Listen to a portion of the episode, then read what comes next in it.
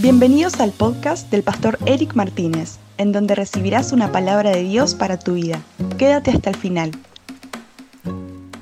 Hubo unas vacaciones que mi mamá deseaba darnos como regalo especial a mis hermanos y a mí. Como somos cuatro, mi señora madre nos repartió de dos en dos y creo que fue la primera vez que conocí las Islas Encantadas o las Islas Galápagos. A mí me envió con mi hermana mayor y aunque sinceramente no me emocionaba mucho, no quería perder la oportunidad de tal aventura. Llegamos con una agencia de viaje donde nos ubicaron y nos dieron parte del itinerario de lo que íbamos a hacer. Pero este viaje fue bien particular, ya que en uno de los recorridos nos acompañaba una pareja que era muy distintiva de cómo vestían y el tipo de creencia que tenían de comer tan solamente vegetales y el querer armonizar con toda la naturaleza. Recuerdo que una mañana bien temprano llegamos a una isla donde habitaban leones marinos y nos instruyeron de lo que podíamos hacer y, lo que no.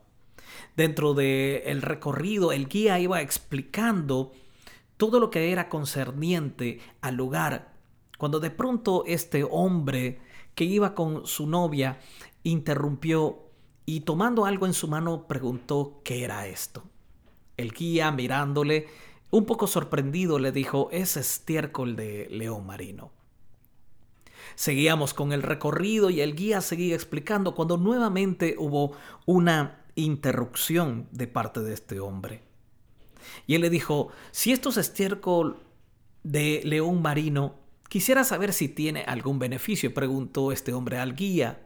El guía ya un poco enojado por las interrupciones que tenía, quiso hacerle una broma y le dijo que sí, que tenía sus propiedades, que tenía proteínas y que incluso eh, servía para la virilidad masculina. Al escuchar esto, este hombre se llevó a su boca lo que tenía en su mano dándole un gran mordisco, quedando todos los que estábamos en aquel lugar, quedamos atónitos mirando ese hombre que se estaba comiendo literalmente estiércol de león. Y sin perder tiempo, tomó lo que había en el piso y a su alrededor y lo comenzó a poner en su mochila. El hombre estaba tan emocionado que iba donde nosotros íbamos, iba haciendo su recolección de el estiércol. Al día siguiente nosotros debíamos ir para otra isla. Nos indicaron que esta pareja no nos iba a poder acompañar en el recorrido ya que se encontraba mm, se encontraban muy enfermos y habían tenido una fuerte infección por comer estiércol de león, creyendo que era un afrodisíaco. El guía fue suspendido por no dar la información necesaria a los turistas y estos lastimosamente fueron a parar a un hospital. Ahora, esto parece increíble que, que pasara con, con, con estas personas, pero vemos que lastimosamente sigue sucediendo en este tiempo, que muchas personas dan fe de algo sin tan solo investigar un poco.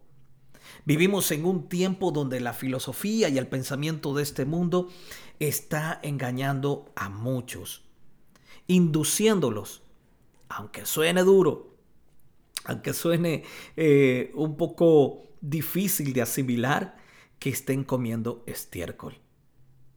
En el libro de Colosenses 2.8 dice algo así. Mirad que nadie os haga cautivos por medio de su filosofía y vanas sutilezas según la tradición de los hombres, conforme a los principios elementales del mundo y no según Cristo. Ahora aquí el apóstol Pablo nos habla conforme a los elementos del mundo y no según Cristo. Vemos algunas veces de una manera sutil y otras veces más abiertas que, que nuestra comunidad cristiana desea edificar sus vidas en sistemas que no están apegados a la palabra de Dios y son sistemas mundanos, pensamientos que vienen fuera de lo que es la palabra de Dios. Los que enseñaban estas cosas peligrosas dentro de los colosenses cristianos eran muy convincentes. La atracción escondida y profunda sabiduría y conocimiento puede ser muy fuerte y engañosa. El apóstol Pablo advirtió del peligro inminente de lo que sucedía. Un pastor decía esto. Puede sonar simple, pero los engañadores engañan. Ellos nunca anunciarán que llevan una falsa doctrina y por lo regular será suficientemente similar a la verdad. Pero he ahí lo peligroso que es. En el libro de Primera de Pedro 2, en el versículo 2 dice, desead como niños recién nacidos la leche espiritual, no adulterada, para que por ella crezcáis para salvación.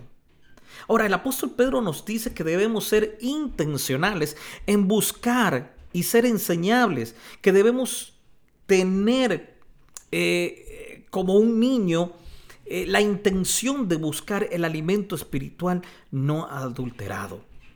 Cuidémonos de todo aquel que muestre este tipo de características, que niegue de la persona de Jesús y su obra redentora, que no predique el Evangelio de las buenas nuevas concerniente a la muerte, sepultura y resurrección de nuestro Señor Jesucristo, de acuerdo a lo que dicen las Escrituras, que no muestren el carácter que glorifica a Cristo, la leche espiritual es el alimento que por excelencia debe tener todo cristiano, que es la palabra de Dios, que es el conocimiento de los medios para tener una correcta manera de vivir. En el libro de Santiago 3 del 15 al 17 dice, porque esta sabiduría no es, de la que desciende, no es la que desciende de lo alto, sino que es terrenal, animal, es diabólica. Porque donde hay celos y contención, allí hay perturbación y toda obra perversa. Pero la sabiduría que es de lo alto es primeramente pura, después pacífica, amable, benigna, llena de misericordia y de buenos frutos, sin incertidumbre ni hipocresía.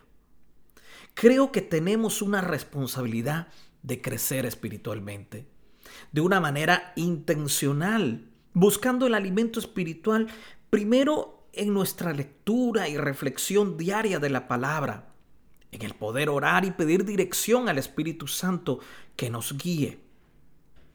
Que Dios nos dé, eh, tanto a hombres y mujeres, nos dé esta dirección y de que podamos rodearnos de personas que nos ayuden también en nuestro crecimiento espiritual y dentro de este caminar.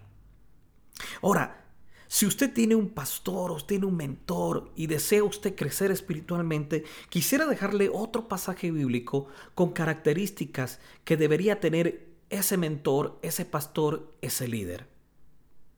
Dice en el libro de Jeremías 3:15, y os daré pastores según mi corazón, que os apaciente con ciencia y con inteligencia. Jeremías 3:15. Dentro de estas características nos dice que en primera instancia aquel pastor según según Dios ha puesto o el que nos va a dar, dice que debe ser alguien conforme al corazón de Él.